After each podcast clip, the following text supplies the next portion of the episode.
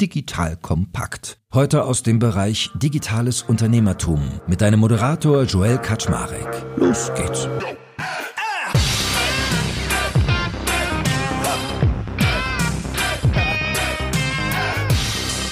Hallo Leute, mein Name ist Joel Kaczmarek. Ich bin der Geschäftsführer von Digital Compact und heute reden wir über eine spannende Firma, nämlich Artnight.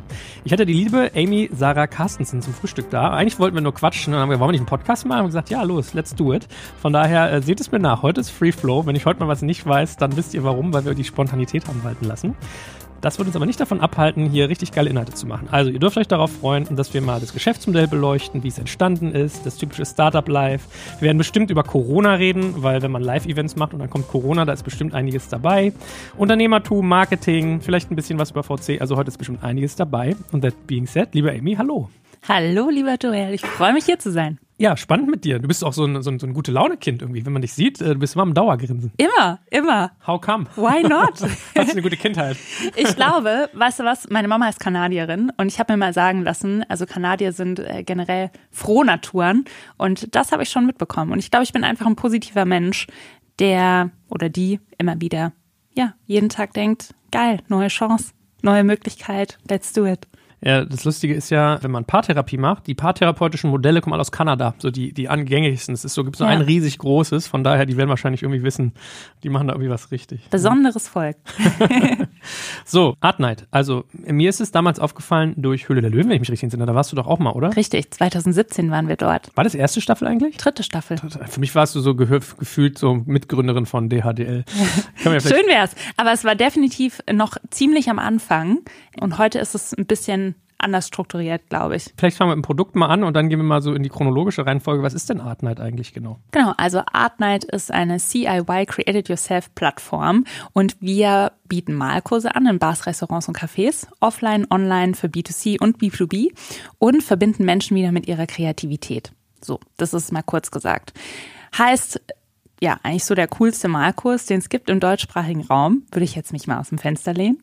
Und eine Art Night dauert zwei bis drei Stunden, ist angeleitet von einem lokalen Künstler oder einer lokalen Künstlerin und man lernt einfach, wie man sein eigenes Kunstwerk malt innerhalb von diesen zwei bis drei Stunden. Und das ist völlig egal, ob man das letzte Mal in der Grundschule gemalt hat, ob man regelmäßig malt. Es geht einfach darum, dass man endlich mal wieder so richtig in den kreativen Flow kommt. Du hast eben CIY gesagt, also ich kenne DIY, Do It Yourself, ist dann Create Yourself oder was? Richtig, haben wir erfunden. Mhm. Weil Do It Yourself Yourself fanden wir nicht so passend, dann haben wir gesagt, wir nennen es einfach CIY, Create It Yourself. Okay, krass. Also ich komme bei euch auf die Plattform und kann dann mich quasi einmieten, in Anführungsstrichen, dass ich an Kursen teilnehme, die in Bars und Restaurants stattfinden.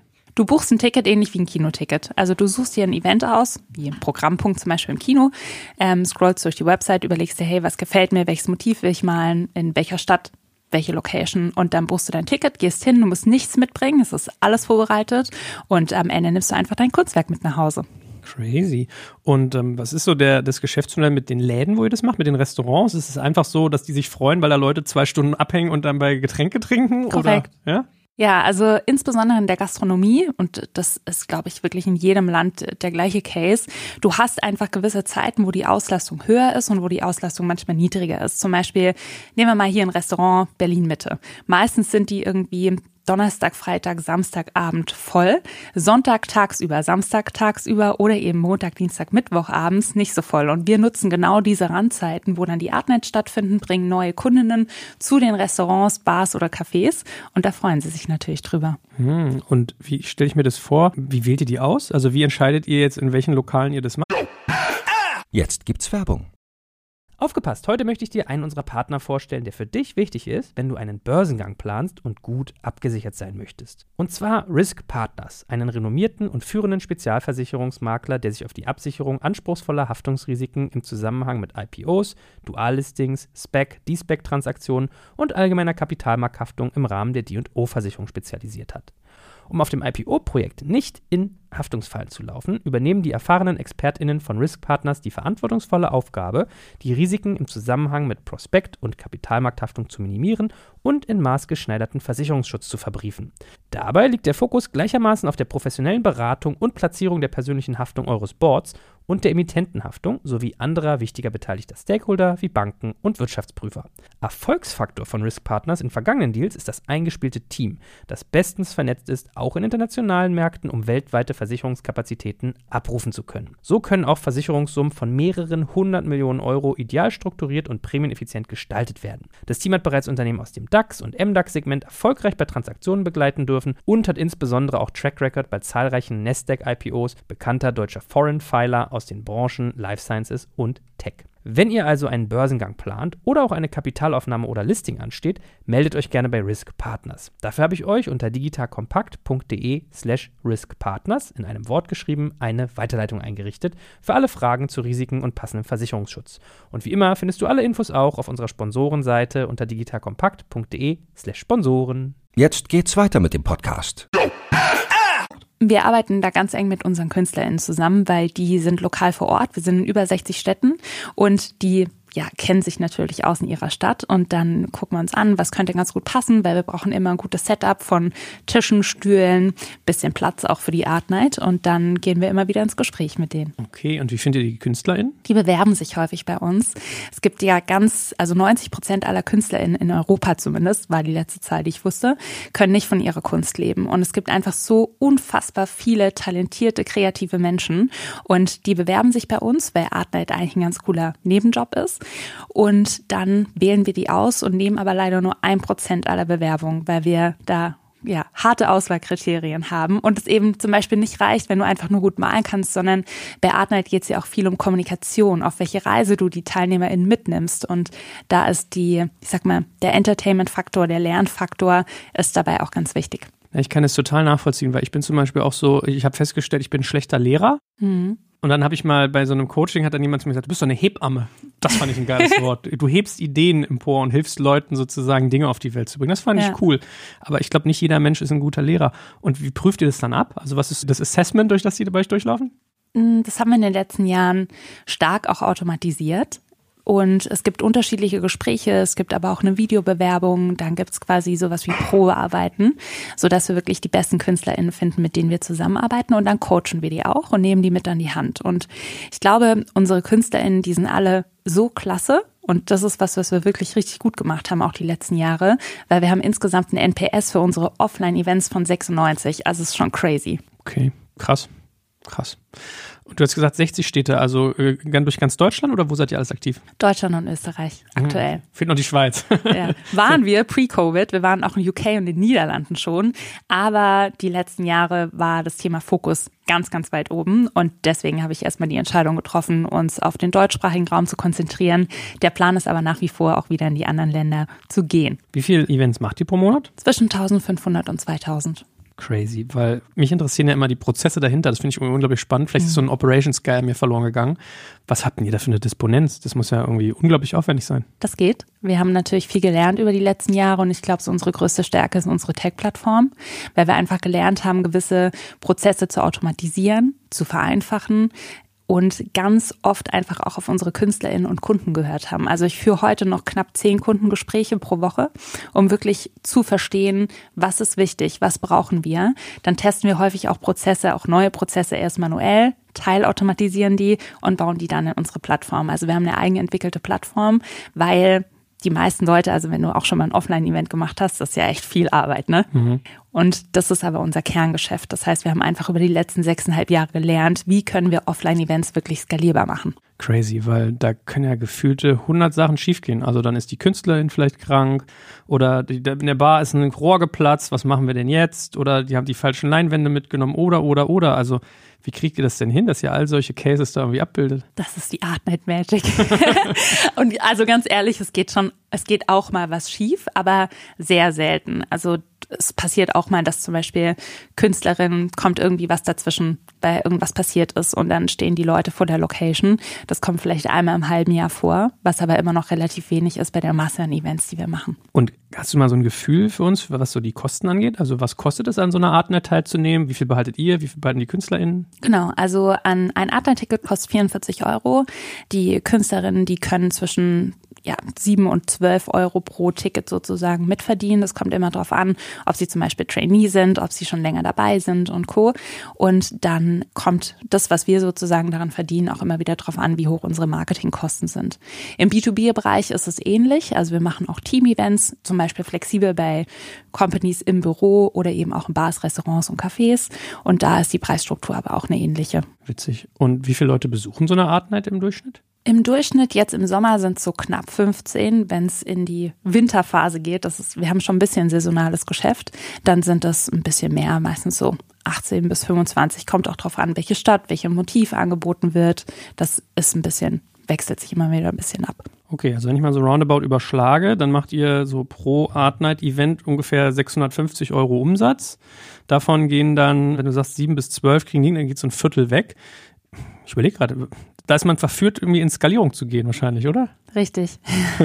man muss es aber gescheit machen. Also es ist immer noch ein Geschäftsmodell. Wir hatten mal so ein Hockeystick-Wachstum, auch durchgezogen, 2019, kurz vor Covid. Und ich bin heute der festen Überzeugung, es ist ein geiles Geschäftsmodell. Es bedarf aber auch ein bisschen Zeit, weil du kannst, wir können nicht jetzt von heute auf morgen einfach tausend neue Künstlerinnen onboarden. Also dann brauchst du so viel Human Resources wieder auf der anderen Seite, das alles abzubilden. Deswegen bin ich ein Fan davon, viel zu automatisieren, Tech gut zu nutzen, um eben Step by Step das aufzubauen und dann auch zu skalieren. Aber mit unserer Plattform und so wie wir aufgestellt sind, können wir zum Beispiel jetzt auch gerade locker 10, 15.000 Events machen. Und warum macht ihr es nicht? Marketing ist echt eine Challenge. Also wir sind am Anfang sehr stark gewachsen, erstmal über Höhle der Löwen. Dann haben wir viel Performance-Marketing gemacht und das hat sich die letzten Jahre einfach gewandelt. Also zum einen, weil wir von Covid betroffen waren, dann konnten Art Nights nicht so stattfinden wie ich sag mal vor Covid. Und ich finde, Marketing hat sich einfach die letzten Jahre unfassbar viel verändert. Auch Performance Marketing ist nicht das mehr, was es mal war und gar nicht so easy. Deswegen ist bei uns gerade oder auch schon seit ja, knapp anderthalb Jahren viel umgestellt auf organisches Marketing, verstehen wirklich, wo kommen die Kundinnen her, wo findet man uns, was testen wir. Und ich glaube, so geht es gerade ganz vielen Companies. Ja, irgendwie hat man so das Gefühl, oder ich habe so das Gefühl, dass diese ganzen klassischen Kanäle verstopft sind, teurer. Dann hilft es auch nicht, dass Apple gesagt hat, jetzt hier nichts mehr mit Tracking und so. Ne? Ja, ja. Ähm, ähm, ja, ist bestimmt undankbar. Okay, verstanden. Dann lass uns doch mal in so ein bisschen in eine Chronologie gehen. Wie habt ihr denn eigentlich angefangen? Was war so der Stein des Anstoßes, der, der Punkt Null sozusagen? der Punkt Null war eigentlich eine Hochzeitsplattform. Da habe ich damals meinen Co-Founder kennengelernt, weil wir beide so gedacht haben, okay, Hochzeitsthema ist irgendwie spannend, muss irgendwie einfacher gehen und wir haben uns dann unterhalten. Und ich war zum damaligen Zeitpunkt noch bei Bertelsmann und habe bei Bertelsmann aber parallel so mein erstes eigenes kleines Unternehmen gegründet gehabt. Das hieß Vielfalt und war eine Plattform für Female Empowerment. Also was heute ganz viel gibt und ganz viele Frauennetzwerke und Co. gibt, gab es damals eigentlich relativ wenig. Ich kannte keinen Menschen so richtig, kam so vom Dorf, ne? Dann war ich mhm. irgendwie plötzlich in Berlin, kannte niemand und dachte, gut, dann gründe ich halt ein eigenes Netzwerk. Und damals habe ich schon deutschlandweit, auch in Österreich und der Schweiz, Frauenevents gemacht. Aber ähnliches Prinzip eigentlich wie bei Art Night. Es gab dann häufig Frauen vor Ort, die diese Events dann durchgeführt haben. Und irgendwann fand ich das super langweilig. Also, weil es gibt dann immer so einen Speaker, dann gab's Häppchen, dann gab's Networking. Und ich habe mir dann irgendwann mal so gedacht, man muss doch auch irgendwas anderes machen können dort. Also was trotzdem Menschen zusammenbringt, wo man sich unterhalten kann, aber vielleicht auch nicht immer unbedingt muss und wo man für sich selbst auch was mitnimmt. Sind dann in die Recherche gegangen und in USA und Australien gab es damals schon viele Firmen, die Malkurse gemacht haben, lokal in eigenen Stores, aber auch teilweise in Bars, Restaurants und Cafés. Und dann dachten wir so, okay, spannend, let's do it. Job gekündigt, alles Kohle irgendwie investiert und dann haben wir angefangen bei eBay Kleinanzeigen KünstlerInnen zu suchen, weil damals konnte ich nicht malen, dachte ich zumindest, haben Material gekauft, so beim Bösner, so ein Kunstwarenladen und haben dann angefangen Events zu machen. Malst du selber auch? Inzwischen male ich selber auch, ja. Okay, und richtig gut? Das äh, überlasse ich so dem Auge des Betrachters. Sehr, sehr subjektiv. Ich finde schon richtig gut. Bestimmt. Wenn man so viele, wenn man hier bis zu über 2000 Kurse im Monat wahrnehmen könnte, dann äh, nicht schlecht. Ja, okay, krass. Also äh, so hemdsärmlich gebootstrapped gestartet so und war dann Höhle der Löwen so euer Durchbruch oder habt ihr vorher schon irgendwie mal aufgedreht, dass ihr Investoren angesprochen habt? Wie war da so die Genese? Ja, also wir haben am Anfang, wir hatten ja auch kein Geld irgendwie für Marketing. Ich bin heute, glaube ich, noch so Teil von über 1000 Facebook-Gruppen. Single in Hamburg, Single in Stuttgart, Single in München, neu in Berlin und habe immer in diese Facebook-Gruppen so reingepostet, hey, ich habe so ein neues Eventformat entdeckt, Art Night, richtig cool, auch für ein Date perfekt, ne? Man kann sich unterhalten, muss aber nicht, wenn es so richtig schief läuft. Geil. Und immer in diese Gruppen reingepostet und irgendwann ging mal ein Art Night Event hier in Berlin viral. Da haben wir so ein Art Night gemacht, die hieß Paint Like Banksy und absurderweise haben die Leute gedacht, Banksy kommt zu dem Event und macht eine Art Night. Und da, das war so der erste Mini-Durchbruch, wo wir es wirklich geschafft haben, einige Tickets zu verkaufen. Und dann waren wir bei Hülle der Löwen. Das hat uns einen massiven Push gegeben, weil unser Produkt ist extrem kompliziert zu erklären. Ne? Du hast mich am Anfang gefragt. Ich kann nicht einfach sagen, Art Night macht einen veganen Lippenstift zum Beispiel. Dann wüsste jeder direkt, was ist es. Okay, gut, gibt wahrscheinlich einen E-Commerce-Store, kann ich das kaufen oder lokal. Und Artnet ist einfach recht komplex zu erklären. Und deswegen war Hülle der Löwen für uns so unfassbar wertvoll, weil wir einfach eine gewisse Sendezeit hatten zu erklären, was tun wir eigentlich, was passiert dort. Weil kein Mensch kannte Malkurse in Bars, Restaurants und Cafés. Also es tun heute, kennt das ja noch kaum jemand, auch wenn wir schon ein bisschen größer sind. Und das hat uns wahnsinnig geholfen und haben dann darauf aufgebaut. Hätte ich gar nicht gedacht. Also wenn ich so auf einer Cocktailparty sage, ah, wie bist du? Hallo, ich bin die Amy. Und was machst du, Amy? Ja, ich biete Malkurse an, irgendwie in Bars und Cafés und Restaurants. Also habe ich eine Plattform, die mache ich nicht selber, sondern habe ich Künstlerin. Ah ja, cool. Doch, also hätte ich gedacht, ist total verständlich. Ja, aber weißt du, was meistens passiert? Wenn ich auf irgendeiner Veranstaltung bin, also ich mache das ja gerne, ne? Dann sage ich immer so, ja, ich mache Malkurse. Und dann dreht sich die Person meistens weg und ist so, Okay, gut. Also die macht jetzt Malkurse. Was geht bei der ab? Ganz, ganz witzig, weil kaum jemand sich vorstellen kann, wie skalierbar Malkurse eigentlich sind in der Form, wie wir sie auch machen. Wie viel Umsatz macht ihr damit eigentlich? Sag ich nicht. Sagst du nicht? Stellen wenigstens? Ja, schon gutstellig. Gutstelligkeit. das Wort werde ich mir merken, es gefällt Gutstellig. Mir. Na gut, okay. Ich werde dir das immer mal wieder so einflechten, wenn du es nicht merkst und mal gucken, ob es dir irgendwann rausrutscht. Wie war denn eigentlich so die Hülle der Löwen-Erfahrung für euch? Ich glaube, einen Deal habt ihr nicht abgegrast, glaube ich, oder? Doch, damals hat Georg Kofler investiert und von Frank Thielen hatten wir auch ein Angebot. Es war wahnsinnig spannend. Also erstmal war uns gar nicht bewusst, dass man selber sein komplettes Set damit bringt und man muss so diese Anfangszeilen, die wir immer wieder hört, die muss man schon auswendig lernen. Und ansonsten ist man da meistens ein bis zwei Stunden wirklich in der Höhle drin und hat eigentlich einen richtigen Investoren-Pitch, kriegt ganz viele Fragen gestellt und es wird dann natürlich hinterher, ich sag mal, entertaining zusammengeschnitten auf ein paar Minuten. Aber es war eine tolle Erfahrung, möchte ich nicht missen. Hast du dich denn so gefühlt, dass äh, das, was als Ergebnis rauskam, auch dem entsprach, wie es sich angefühlt hat, als du dort warst? Nee. Okay. Anders. Aber das ist, glaube ich, auch Fernsehen, weißt du? Da werden teilweise Emotionen reingeschnitten, da habe ich gar nicht so geguckt oder gar nicht die Emotion gehabt. Oder ich sag mal auch Antworten zu Fragen und Co. Das ist einfach Fernsehen, das ist Entertainment und darauf muss man sich dann einlassen. Vielleicht erinnere ich das falsch, aber ich habe auch gedacht, ich erlebe dich viel entspannter, als ich in dieser Show erlebt hätte. Ich habe dich irgendwie als so ein bisschen ehrgeizig, bissig, kratzbürstig in Erinnerung. Echt? Ja, vielleicht kann ich es auch völlig falsch erinnern, kann auch sein. Ja. Aber das hast du ja gerne mal. Dass Haben den guten Schnitt gemacht. Ja, nee, aber das ist genau wie Das du hat man echt oft. Und weißt du was so? Ich kenne viele, die inzwischen bei Höhle der Löwen waren. Du kannst halt auch einfach nicht zwei Stunden lang dein Gesicht komplett kontrollieren sondern manchmal entgleist dir auch dein Gesicht, ne? Oder man guckt ein bisschen doof. Das sind aber genau die Momente, die dann reingeschnitten werden, wo du dann so ein bisschen dümmlich wirkst oder kratzbürstig. Und das ist aber, glaube ich, wirklich das, was Fernsehen ausmacht und was es dann auch so entertaining macht und wahrscheinlich auch die Sendung erfolgreich macht, weil es eben nicht nur ums Business geht oder, also es darf ja auch nicht langweilig sein. Genau so stelle ich mir das vor, dass du da so aufnimmst und dann sagt der Ton, wartet mal ganz kurz, Leute, wir müssen das Licht nochmal neu aus und dann rollst du so die Augen nach oben ja, genau. und sie schneiden es dann aber gegen, wenn der, wenn der Thelen gerade gefragt hat, euer Geschäftsmann ist ja schon kacke, ne? So. so hm. Oder kennst du deine Zahlen? Ah, hm, weiß jetzt auch nicht so genau. ja, ja, ja, krass. Aber was war dann der Outcome? Also der Kofler hat bei euch investiert? Der Kofler hat bei uns investiert. Wir haben dann eine kleine Angel-Runde gemacht und sind damit dann erstmal gewachsen haben dann später nochmal eine Angel-Runde gemacht. Dann sind wir ein bisschen crazy geworden und dann haben wir drei Brands noch zusätzlich zur Artnight auf den Markt gebracht, sind in fünf Länder expandiert, haben eine VC-Runde gemacht Ende 2019 und Anfang 2020 kam dann Corona. Also ein Boom. Äh, Boom. Einmal von heute auf morgen Geschäftsmodell am Arsch. Sorry für meine Worte. Also ich habe ja bei eurem Modell am meisten bestaunt, dass das investorentauglich sein soll. Also gerade VCs, die sind ja immer so, die suchen immer diese Outlier-Cases und das, du hast ja eine gar nicht so harte Barriers of Entry, möchte man als erstes meinen. Es ist sehr viel Anfassarbeit. Also das klingt nach nicht so viel Technology, so, mhm. aber uh, you proved me wrong, I guess. Ich glaube, wir sind so ein bisschen so, so ein Underdog. Mhm. Ja, ist doch gut lieber unterschätzt sein, wie das heißt, ist under promise und over deliver als umgekehrt. Richtig. Okay, spannend. Ähm, und Wie war das mit den Angels? Weil, also Kofler ist ja, as we speak, ist der ja gerade so ein bisschen Persona non grata, würde ich sagen. Mhm. Ähm, wie war so die Zusammenarbeit mit dem und den anderen Angels? Wie hat sich dieser, dieser Wechsel angefühlt? Das ist ja was anderes. Wenn auf einmal Geld da ist, hast du auch andere Ansprüche. Ich glaube, rückblickend kann Geld auch viel kaputt machen. Also ich bin heute auch noch ein bisschen grün hinter den Ohren, ne, aber man unterschätzt es total, was das für eine Wirkung hat. Und ich glaube einfach, dass es oft wertvoll ist, wenn du wenig Ressourcen hast und du wirst dann einfach viel kreativer, gute Lösungen zu finden. Und wenn Geld da ist, dann geht man auf den einfacheren Weg. Und rückblickend weiß ich gar nicht, ob das so richtig für uns war und ob das wirklich so gut war, dieses Geld dann auch zu haben, weil es wäre sicherlich auch anders gegangen. Das ist so ein Learning, was ich jetzt inzwischen habe. Mit den Angels, wir arbeiten heute noch mit denen zusammen, wir sind alle immer noch dabei. Und ähm, das war total wertvoll. Auch Georg Koflers Erfahrung. Ich meine, der, der macht schon jahrelang das, was er macht. Ist auch total spannend, was er erzählt. Und ich bin immer jemand, ich lerne immer gern auch von anderen Menschen.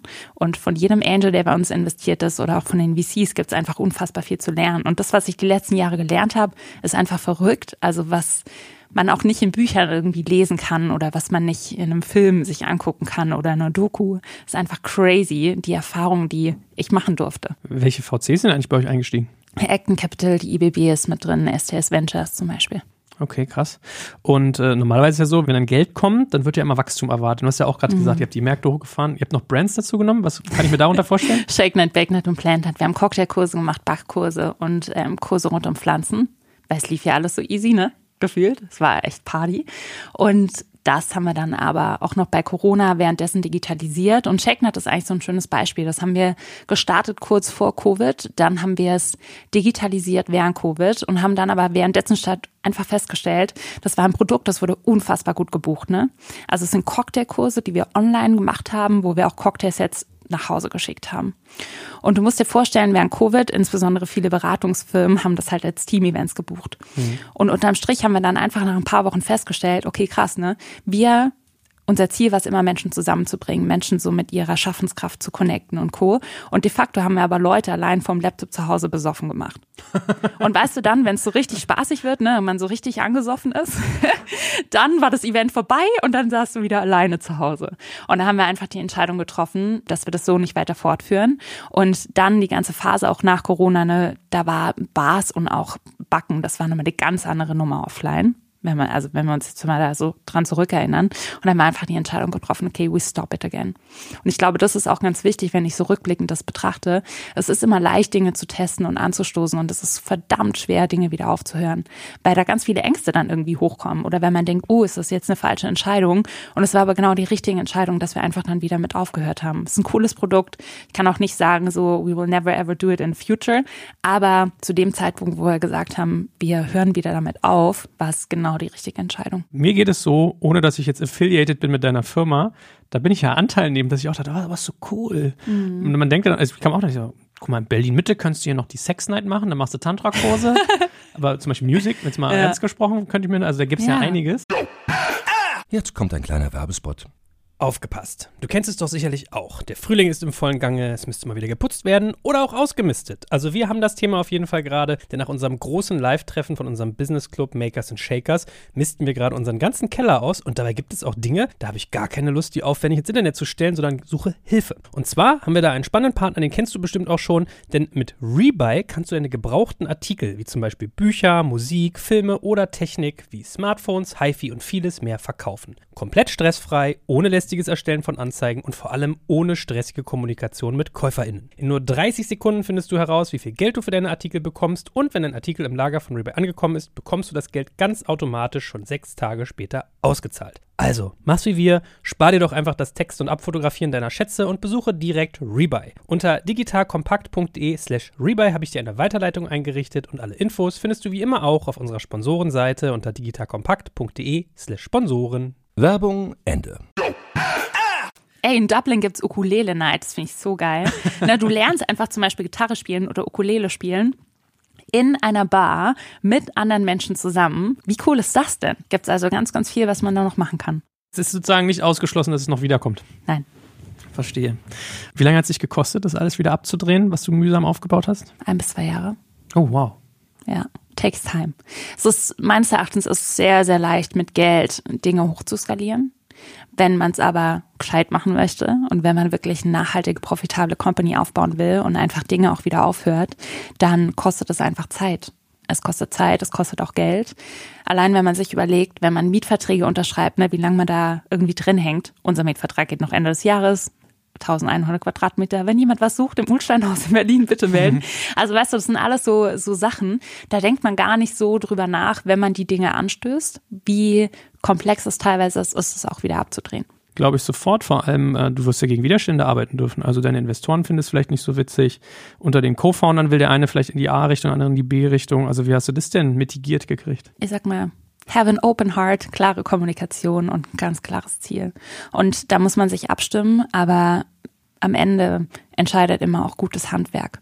Und Corona hast du jetzt schon ein paar Mal angesprochen. Was ist passiert? Wie habt ihr darauf reagiert? Also so, ich kann mich noch ganz genau an den Tag erinnern ich dachte erst so, ja gut, was passiert da jetzt? Und dann von einem Tag auf den anderen wussten wir, okay, jetzt ist Lockdown, wir müssen alle Events absagen. Und dann gab es uns allen so einen Adrenalinschub, ne? Also wir haben Energie gehabt, like crazy, es war verrückt. Und dann haben wir einfach angefangen, wie verrückt auch alles zu digitalisieren. Wir haben dann Malkurse online angeboten, wir haben Videokurse gedreht, wir haben Cocktailkurse online angeboten, wir haben Backsets gemacht, Cocktailsets, Malsets, kannst dir alles gar nicht vorstellen. Keine Ahnung, wie wir das alles gemacht haben. Und war so das Gegenteil von Fokus, aber es war irgendwie eine, eine spannende Energie, weil keiner wusste ja, wie lange geht das, was passiert, es sind drei Wochen wieder rum und am Ende hat das echt verdammt lange gedauert und das, es war anstrengend auch. Es war anstrengend, weil man vor allem nicht wusste, wann können wir wieder Events machen. Wir haben in Deutschland, wie gesagt, in den 60 Städten, in jedem Bundesland, in jeder Stadt gab es andere Corona-Regelungen. Das war einfach saukomplex und deswegen bin ich froh, dass wir heute jetzt wieder ein bisschen andere Zeiten haben. Wie war es denn wirtschaftlich? Hat euch das sogar einen Boom gegeben, weil die Leute zu Hause waren und wollten was machen oder? Im ersten Lockdown ja und dann hat es relativ schnell wieder aufgehört, weil vielleicht kennst du das von dir selbst, ne? man hatte so eine, also es war natürlich verrückt und man konnte die Situation nicht einschätzen, man hatte aber auch so eine Euphorie, so wow, jetzt ist man im Homeoffice und jetzt, okay, jetzt starte ich hier das kreative Hobby, dann ähm, kümmere ich mich um meine Pflanzen, dann fange ich an zu kochen und zu backen und das war ja so eine Anfangs-Euphorie auch ein Stück weit, was alles digitalisiert wurde. Das stimmt, jeder hat Brot gebacken und jeder hat seinen ne? Balkon neu bepflanzt. Richtig. Ja, und das hat dann aber relativ schnell aufgehört, weil wir einfach auch Menschen sind und wir haben dann so gemerkt, nach dem, also so im zweiten Lockdown, die Leute haben keinen Bock mehr, wenn sie tagsüber schon am Laptop arbeiten, auch noch ihre Freizeit am Laptop zu gestalten, sondern wir haben so viele Anfragen gehabt, so könnte wieder Offline-Events machen. Und wir haben Offline-Events gemacht, ne, mit Maske, mit anderthalb Meter Abstand, mit quasi Plexiglasscheiben zwischen den Leuten, weil sie gesagt haben, ich muss raus, ich will wieder Offline-Dinge machen, ich will echte Menschen zumindest erleben, auch wenn ich nicht jetzt mich auf den Schoß von jemand anders setze. Und dann haben wir relativ schnell wieder angefangen mit Offline-Events. Crazy. Aber natürlich, weißt du, dann kriegst du keine 25 Leute mehr unter, sondern dann waren es maximal 10. Dann gab es halt einfach super strenge Auflagen und das war dann aber damals so. Und was ist jetzt heute der Anspruch? Also, was ist Artnight heute für eine Firma? Vielleicht können wir auch mal Vergleich machen. Äh, Scale-Phase mhm. versus jetzige Phase. Wie viele Mitarbeitende, wie viel Umsatz, wie viele Länder? Wenn ich es jetzt so betrachten würde, sind wir ein Stück weit erwachsen geworden, auch in den letzten Jahren und haben den Kern, was Artnet wirklich ausmacht, haben uns einfach sehr stark darauf konzentriert und auch fokussiert und sind heute eine immer noch sehr, sehr coole Firma mit einem geilen Produkt, mit begeisterten Kundinnen. Und das ist das, was mich auch stolz macht. Also trotz jeglicher Hindernisse war diese Firma ein bisschen unkaputtbar. Das ist ganz schön. Okay, das war jetzt auch eine Politikerantwort. Werd mal konkreter. Was willst du nochmal konkret wissen? Wie viele Mitarbeiter hattet ihr denn zum Beispiel zur Hochphase? Äh, Hochphase waren wir auch mal 80 Mitarbeiter. Jetzt haben wir ein Team von knapp 25 Personen. Okay, also klingt schon gesund. Umsatz? Beantworte ich dir immer noch nicht. Wie hast du, wie hast du genannt? Äh, äh, äh, gutstellig? Wie hast du es eben gesagt? Gut, ja, gutstellig. Und äh, ihr seid sozusagen von fünf Ländern auf zwei gegangen. Richtig. Okay. Nochmal die Frage, wie hast du das bei deinen Investoren durchgekriegt, beziehungsweise was ist jetzt so die Vision, die du denen verkaufst? Ich glaube, also verkaufen muss ich erstmal nichts, sondern es geht einfach darum, dass man sich gemeinsam einfach die Fakten anguckt, auf einer Sachlage diskutiert und überlegt, was ist das Beste für das Unternehmen und das dann einfach auch gut executed. Und ich habe immer ein gutes Verhältnis zu allen Investoren auch gepflegt und es gab echt taffe Zeiten auch. Und am Ende geht es aber darum, dass, dass die Firma im Mittelpunkt steht und dass wir das tun, was für die Firma am allerbesten ist. Und ich glaube, wenn man das immer wieder in Fokus rückt, dann lösen sich doofe Diskussionen auch ziemlich schnell auf. Wie ist denn eigentlich so die Wettbewerbslage bei eurem Thema? Also wer bietet sowas, was ihr anbietet, noch an? Ist es sehr lokal wahrscheinlich? Ja, es, es gibt so ein paar kleinere lokale, auch stationäre Malkursanbieter. So als größten Wettbewerber in Deutschland würde ich die Volkshochschule sehen. Mhm. Die machen natürlich ein bisschen was anderes ne, als wir, aber auch die Volkshochschule bietet unglaublich viele Malkurse an. Und rein auf Europaebene betrachtet gibt es eigentlich keinen Player, der das so macht wie wir. Es gibt ein größeres Unternehmen in den USA, mit dem bin ich regelmäßig im Austausch. So wie wir aber die Prozesse automatisiert haben und den Fokus, den wir auf Tech gelegt haben, das ist eigentlich ziemlich einzigartig. Sind die Amis jemand, der euch dann mal perspektivisch kaufen soll? Weiß ich nicht genau. Also die haben auch, ich sag mal, die haben eine ähnliche Journey durchgemacht wie wir auch die letzten Jahre. Maybe, maybe not. Schauen wir mal. Wer könnte euch denn kaufen? Oder willst du überhaupt verkaufen? Noch nicht. Aber irgendwann mal? Ja, meistens, ne, wenn auch VCs irgendwie an Bord sind, dann ist das häufig eben, auch eben. das Ziel. Meinst du, dass äh, Art Night äh, börsentauglich wäre? Möglicherweise, wird aber ein paar Jährchen dauern. cool. Was mich noch interessieren würde, ist, wie macht ihr denn jetzt Marketing? Also, wenn wir gelernt haben, okay, diese ganzen Performance-Marketing-Kanäle sind irgendwie tot, Facebook-Gruppen sind jetzt auch nicht mehr so en vogue, was ich aber, by the way, einen sehr charmanten Weg finde. Ja. Ähm, wie, wie macht ihr das denn, dass ihr da auf, darauf aufmerksam macht? Hm, ich glaube, wir setzen auf eine, äh, ich würde jetzt mal so klassischerweise sagen, Multi-Multi-Multi-Channel-Strategie. Ich glaube nicht mehr daran, dass es so diesen einen Marketingkanal gibt, der dir den Goldsegen bringt, sondern ich glaube, dass man einfach auf unterschiedlichen Channels unterschiedlichen Kanälen einfach einen guten Job machen muss. Es fängt alles damit an, ein gutes Produkt zu haben. Deswegen ist für uns immer das Allerwichtigste, wirklich eine geile Produktqualität anzubieten, sodass wir einfach viel von Mund-zu-Mund-Propaganda einfach auch profitieren. Und dann machen wir, wir machen PR, wir machen auch ein bisschen Performance-Marketing, wir machen CRM-Marketing, wir machen SEO, wir arbeiten mit Kooperationen, wir machen teilweise Offline-Marketing. Also mein Ziel ist es eigentlich, sehr viele unterschiedliche Marketingkanäle aufzubauen, die alle, ich sag mal, ein bisschen was reinbringen, um auch unabhängiger zu sein von einem einzigen Marketing-Channel. Das finde ich immer sehr, sehr gefährlich. Und das habe ich auch bei uns, aber auch bei anderen Unternehmen erlebt. Ne? Also wenn dein einziger Marketing-Channel zum Beispiel Influencer-Marketing ist, dann ist das ganz schön und gut. Sobald es aber mal eine Änderung gibt oder das so ein bisschen, sag mal, abflacht, weil es jeder inzwischen kennt und weiß, was irgendwie passiert, dann läufst du einfach Gefahr, dass dir so dein Business wegbricht. Und deswegen bin ich immer ein Fan davon, das ein bisschen breiter einfach aufzustellen und Chancen dazu nutzen. Und ein Marketingkanal, der letztes Jahr funktioniert hat, kann sein, er funktioniert dieses Jahr überhaupt nicht mehr. Und da einfach auch flexibel zu bleiben, immer wieder auf die Daten und Zahlen zu gucken und das auch ehrlich zu challengen. Nur weil was vor ein paar Jahren gut war, heißt es nicht, dass es heute immer noch gut ist. Und das beobachte ich häufig, ist natürlich auch schwer, sich das immer wieder einzugestehen und auch da wieder Dinge aufzuhören, wenn sie mal gut waren. Ja gut, der einzige Marketingkanal, der glaube ich für euch perfekt ist, der immer gut geht, krisensicher ist, ist natürlich Podcast-Werbung. Machen wir uns natürlich nichts vor, ne? definitiv. Habt ihr es mal probiert? Also ich habe auch gerade, als du es erzählt hast, ich gedacht, okay, wenn du so den, den Choro-Style hinkriegst, dass du so eine unchristlichen TKPs durchgesetzt bekommst bei den Podcasts, weil du dann irgendwie hier, ja, ich komme nämlich in deine Restplätze, bla bla, und was mhm. dann immer so kommt. Also sowas oder auch Influencer-Marketing. Wusste ich gar nicht, dass sie das so machen. Ja, Choro ist doch altbekannt dafür, dass die da geschickt drin sind. Ja. Die sind auch altbekannt dafür, dass sie ihre Influencer ganz gut hingedreht bekommen haben. Ja. Respekt auch dafür, ja. Kann ja jeder entscheiden, ob was von Piran lernen hier. Ja. Nein, aber werden das Kanäle? Influencer, Definitiv. Podcasting? Ja, haben wir noch nicht angefangen. Steht aber auf dem Zettel. Oh, okay. Puh, ja, spannender Ritt, den du da hinter dir hast. Danke, dass ich den mal begleiten durfte. Gerne. Haben, haben wir was Wichtiges vergessen? Ah, wir haben jetzt auch Art Night Kids. Das ist ganz spannend, oder? Oh, echt? Ja, Das ist ja nett. Haben wir lange nicht gemacht. Haben wir damals mal vor fünf Jahren getestet. Dann fand ich es immer ganz furchtbar, weil die Eltern immer den Kindern so reingequatscht haben ne, und gesagt haben, welche Farben sie nutzen sollen und dass ihr Bild nicht so gut aussieht. Und jetzt haben wir aber echt ein cooles Konzept entwickelt, wo wir Erwachsene und Kinder bei einer Art Night gemeinsam zusammenbringen, sie gemeinsam auch malen und das ist super schön. Und weißt du, was ich daran so schön finde? Wir können alle so viel von Kindern lernen, wenn es um Kreativität geht. So viel, weil Kinder einfach sich keine Gedanken machen und nicht ein Ziel haben, zum Beispiel immer, wenn sie mhm. was anfangen, sondern einfach sich ein Stück weit treiben lassen, sich selbst aber auch vertrauen.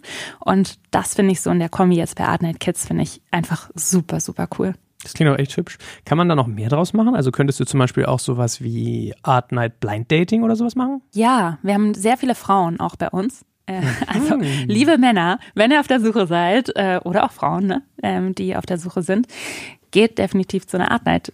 Das ist perfekt für Dating. Das ist perfekt. Ja, das, da musst du dich dann auch so richtig dumm anstellen. Das musst du richtig beschissen malen. Dann hast dann die Frau von dem anderen, komm, ich helfe dir mal, ich halte dir mal den Pinsel und dann hast du gleich schon den Körperkontakt und sagst, oh, ja. ich mal ein Herz. aber weißt du, was absurd ist? Also es ist jetzt so ein bisschen Schubladendenken, ne? sorry for that. Aber bei Männern ist es häufig so, die trauen sich nicht so sehr zu einer Artnet zu gehen, weil sie eben Angst haben, dass sie ihr Bild verkacken.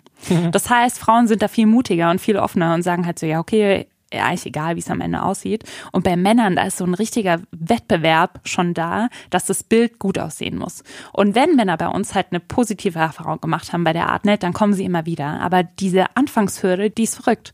Und vielleicht auch, wenn man so denkt, malen ist vielleicht nicht so männlich, das ist jetzt richtig Schubladendenken, ne? Mhm. aber irgendwie schon. Und wenn das dann auch mal Männer ausprobieren, dann sind sie echt begeistert. Und das finde ich schön. Ich habe das auch immer. Ich möchte gerne schöne Bilder malen. Ich habe sie im Kopf. Sie sehen perfekt aus. Und dann funktioniert die Übersetzung von Gehirn zu Hand nur noch nicht so. Ja, Übung macht den Meister. ja, aber ich kann es mir vorstellen. Das ist ja leider so dieses traurige alte Gesellschaftsbild, was man hat. Ja. Naja. Steckt immer noch in uns. Dürfen wir auflösen. Ja, wir haben eine Chance hier heute kennengelernt. Eine, eine von vielen. Hey, Amy, äh, super spannend. Ich wünsche dir ganz viel Erfolg damit weiterhin. Dankeschön. Bestimmt sehe ich dich nochmal wieder zu deinem Börsengang dann. Wird mich freuen. Wenn du deinen gutstelligen Umsatz dann kundtun musst. ja. Viel, viel Erfolg und äh, toll, was ihr auch so an, an Kreativität habt. Also nicht nur beim Modell, sozusagen bei dem, was, was inhaltlich da passiert, sondern auch zu sagen, hey, Corona sehe ich als Chance, boom, mache ich was Neues. Hey, wir specken ab, boom, wir fokussieren wieder. Das ist echt cool. Jeden Tag die Chance, sein Bestes zu geben und weiterzumachen. Also ein gutes Schlusswort. Danke dir. Danke dir. Danke fürs Zuhören beim Digital Kompakt Podcast. Du merkst, hier ziehst du massig Wissen für dich und dein Unternehmen heraus. Wenn du mit uns noch erfolgreicher werden möchtest, abonniere uns auf den gängigen Podcast-Plattformen. Und hey, je größer wir werden, desto mehr Menschen können wir helfen. Also erzähl doch auch deinen Kolleginnen und Kollegen von uns. Bis zum nächsten Mal.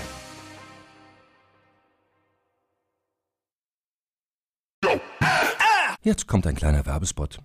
Aufgepasst! Wenn man so darüber nachdenkt, hängt die Leistung eines Unternehmens oft von der Qualität der sogenannten Digital Experience ab, die man Kundinnen und Mitarbeitenden bietet. Wenn deine Apps, Websites oder andere Benutzererfahrungen zu verwirrend sind, werden deine Kundinnen nicht lange bleiben und wahrscheinlich nichts von dir oder sogar von deinen Mitbewerbern kaufen. Und genauso ist das auch bei deinen Mitarbeitenden. Wenn sie zu frustriert oder überfordert von der Software sind, die sie nutzen sollen, leidet die Produktivität natürlich stark darunter. Und unser Partner Pendo ändert das. Mit Pendo bekommst du die All-in-One-Plattform für die Digital Experience Experience, damit du deine NutzerInnen besser verstehen kannst und erkennst, wo es Schwierigkeiten gibt. Pendo kombiniert nämlich Produktanalysen, In-App-Anleitungen, Benutzerfeedback und Session-Replays, damit du die Softwareerlebnisse für alle KundInnen und Mitarbeitenden verbessern kannst. Über 10.000 Unternehmen nutzen Pendo jeden Tag, darunter einige der innovativsten Organisationen der Welt. Und wenn du also auch Pendo nutzen willst, schau doch einfach mal unter digitalkompakt.de slash Pendo, schreibt sich P-E-N-D-O, vorbei. Dort kannst du das Ganze einfach mal kostenfrei testen und wie immer findest du alle Infos auch auf unserer Sponsorenseite unter digitalkompakt.de/slash Sponsoren. Werbung Ende.